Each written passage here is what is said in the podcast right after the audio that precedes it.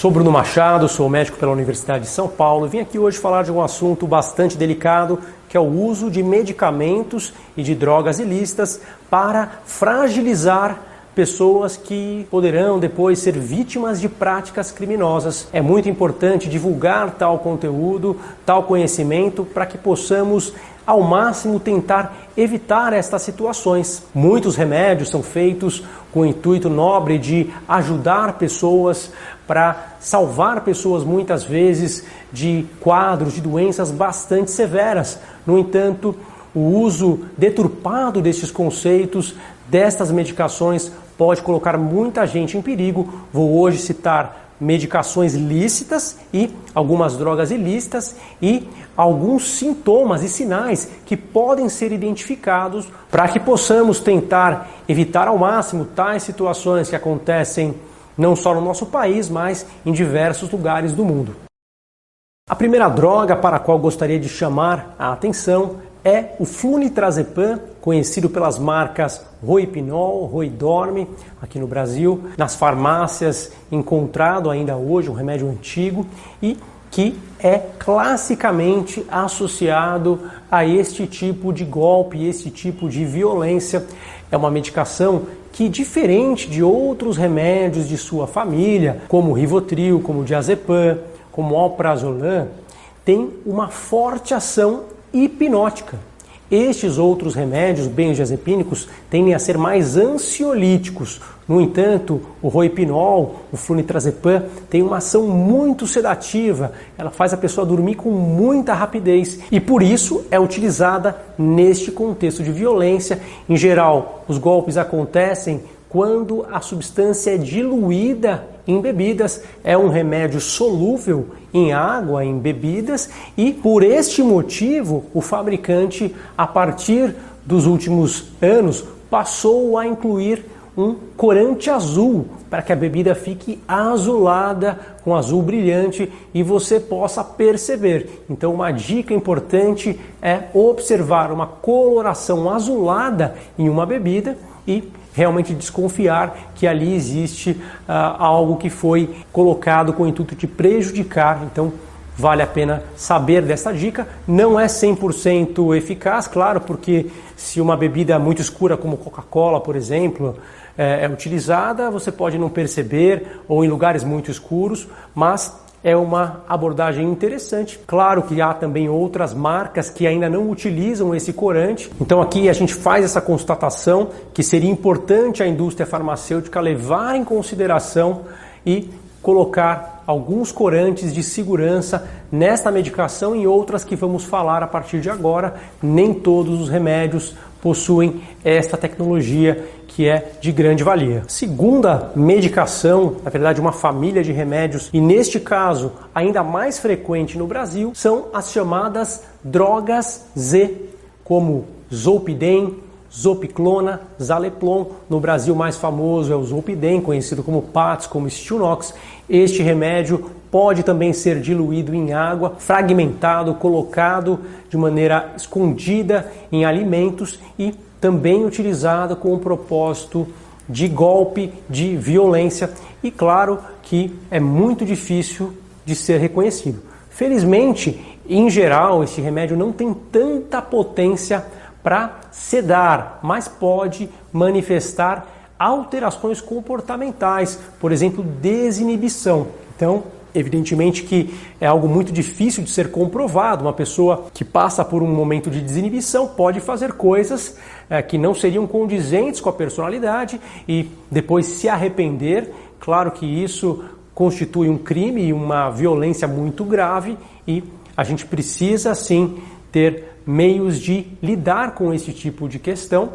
Vale sempre a pena a gente ter amigos por perto em festas, a gente ter pessoas de confiança, a gente aprender a reconhecer o nosso próprio comportamento e identificar e pedir ajuda precocemente quando existe situação como essa. Então vale a pena a gente levar em conta e saber que isso acontece para evitar qualquer surpresa, qualquer situação mais grave. Terceira droga que muitas vezes é traiçoeira por ser legal, e eu citaria aqui porque realmente traz uh, uma tendência a uma aceitação sutil até que vá sendo perdido o controle é o próprio álcool, as bebidas alcoólicas. Então, num primeiro momento, a pessoa bebe voluntariamente, depois da primeira dose existe uma desinibição, essa desinibição leva a pessoa a beber mais e mais, até que existe uma alteração severa da consciência, um rebaixamento, uma desinibição muitas vezes,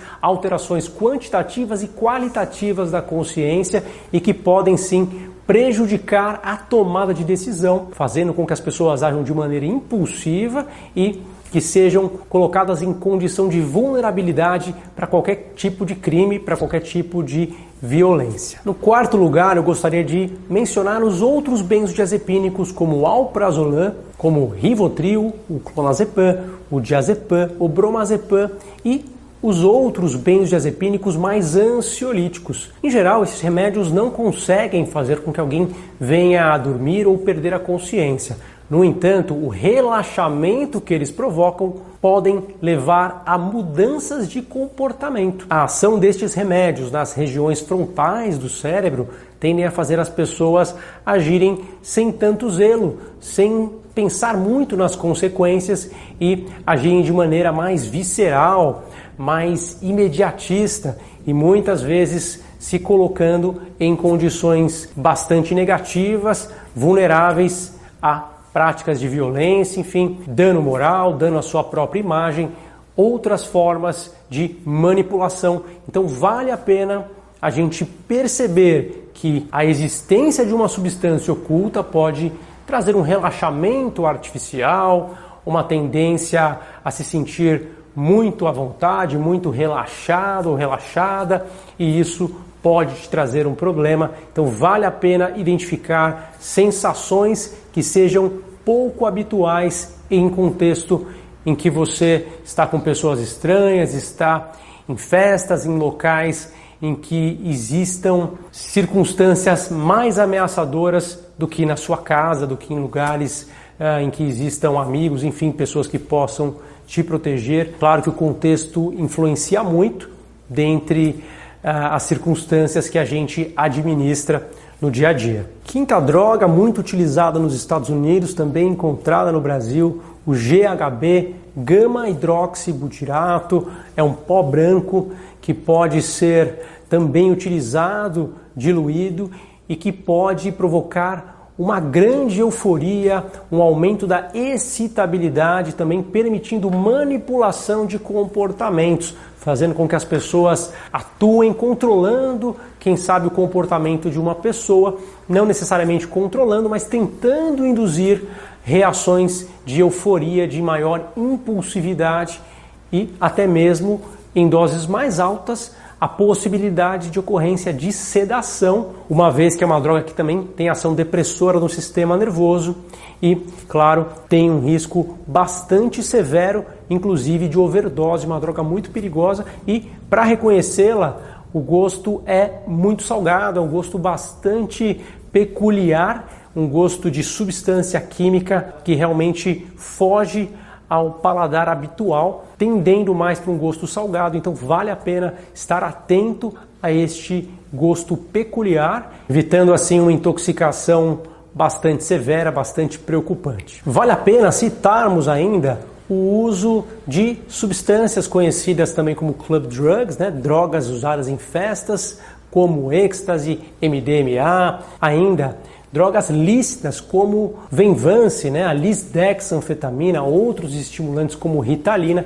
que podem também ser utilizados com o intuito de gerar impulsividade, de gerar excitabilidade, de aumentar também a agressividade. Então, o uso destas substâncias combinadas ao álcool pode levar a alterações comportamentais e promover manipulação de comportamento. Então, vale a pena também estar atento a estes riscos, especialmente em locais pouco familiares e em que existam pessoas que não sejam de sua confiança. Bom, por hoje eram essas as substâncias que eu gostaria de destacar e as dicas que eu trago para vocês. Se você gosta do canal, não deixa de seguir, curte o vídeo, compartilha, deixa aqui o seu comentário. Você pode sugerir temas, enfim, dar aqui o seu relato, como você preferir.